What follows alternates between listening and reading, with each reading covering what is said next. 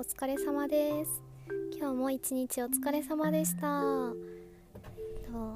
はじめましてももと申します。えっとこのラジオラジオにしましょう。このラジオは私が車の中で渋滞に巻き込まれながら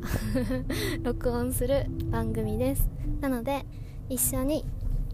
ドライブしている感覚で聞いてくれたら嬉しいです。今日はちょっと道がスイスイ進んでるのですごくいつも以上にこう 何も考えずに喋ってます。ちょっと待ってください。はいはい知ってる知ってる。聞こえてるのかな？こういうナビの声とかも。ちょっとねあのー、あまりにも最近渋滞が渋滞っていうのかな？あの車で止まってる時間が長すぎてこの時間何かしようかなってていう活用方法を考えた時にずっとボイシーをかけたりしてて勉強に回してたんですけどちょっとねもうそれももうまあまあ尽きてきちゃってで次にあのオーディオブックをやってたんですけど意外にオーディオブックって長くて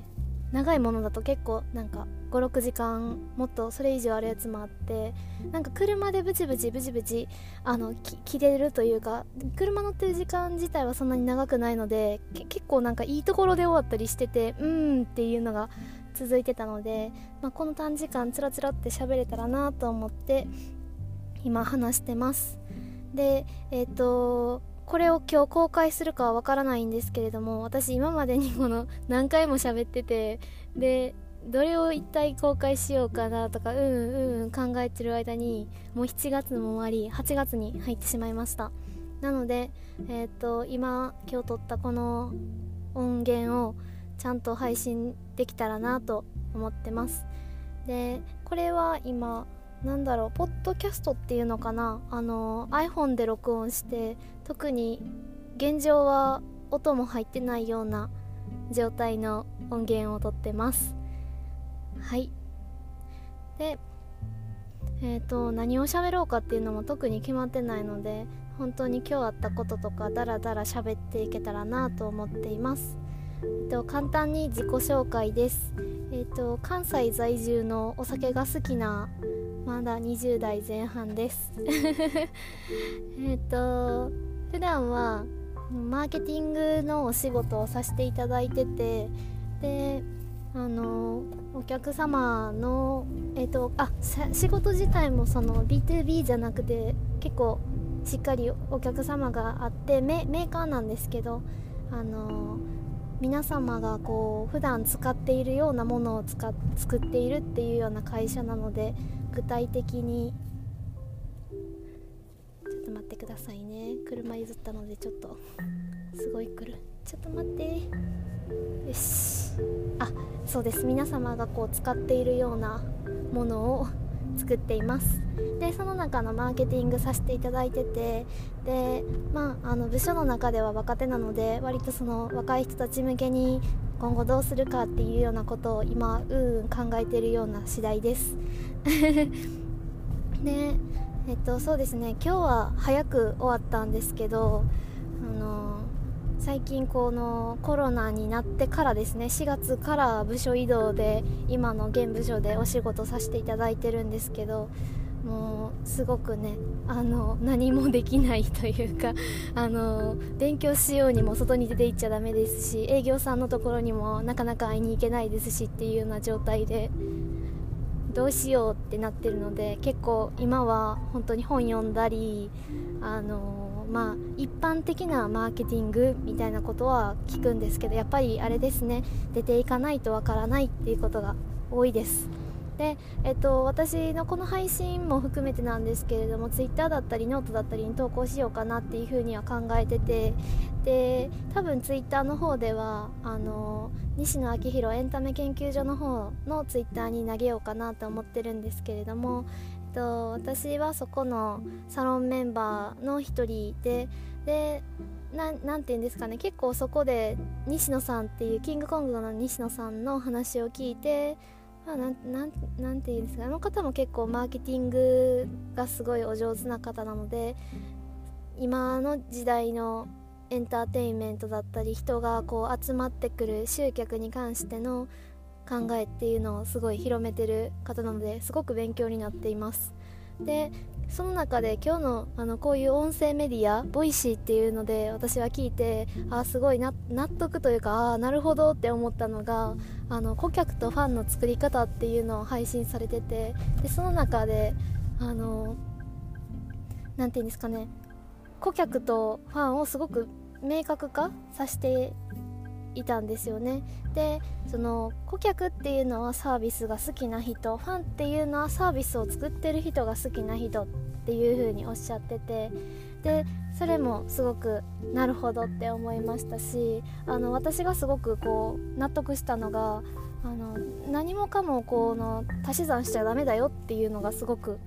納得しましたね。あの何も何でもかんでもできるからで付け足しちゃダメだよっていうのはすごい納得しました。でそうですね今それを聞いて自分の中の仕事で何て言うんですか結構過剰っていうか何でもかんでも情報をつけすぎている部分もちろんつけないとお客様の安全性に関わる部分だったりとかもあるのでつけないといけない部分も確かにあるんですけど結構過剰表現になっちゃうんですよね。そしたらどうしてもこの伝えるあの広報の中で伝えていくバナーの中で伝えていく画像の中に入れていく情報とかっていうのを考えるうちにこの情報ってない方がいいんじゃないんって思って削っても結局その上の方だったり責任者の方だったりしたらお客様に誤解がないように届けたいっていうことでいやこれもつけようあれもつけようってなっちゃって言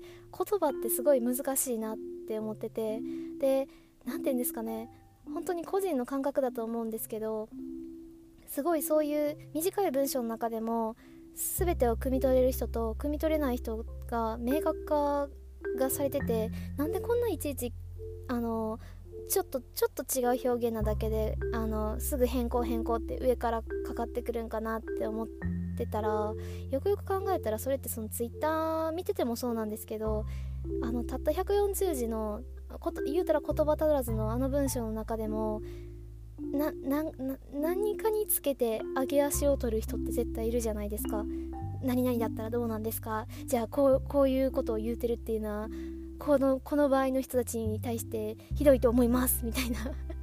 あのよくわからないあの解釈。いやよくわからないこともないんですけど確かにその方々の意見は間違ってはないんですけど趣旨が違うやんっていう部分があるじゃないですか結構。でその趣旨が違うやんっていう部分を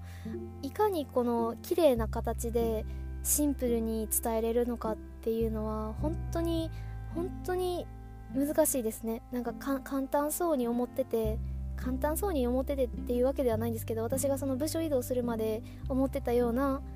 感じではできないなっていうのを日々痛感しながら行っています。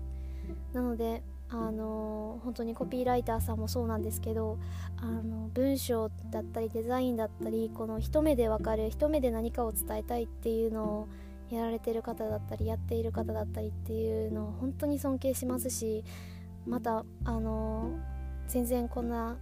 しょうもないことで悩んでるんですけどしょうもなくもないのかあのまだ本当に入り口のところで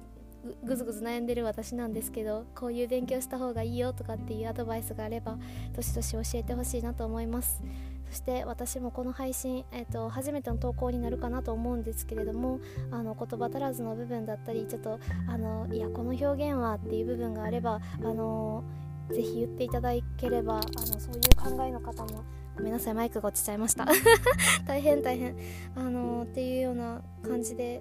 あのそうですね。あの私の方でも直していけたらなと思ってるのでちょっと最後の方でマイクが取れてグズグズになっちゃったんですけれどもこんな感じであの真面目な話だったりあのさっき見た車の話だったりをしながら運転していきたいなと思います。ではちょっとあの私は今から用事があるので一旦ここで切りますえっとご清聴ありがとうございました。これからよろしくお願いします。ではでは良い夜をお過ごしください。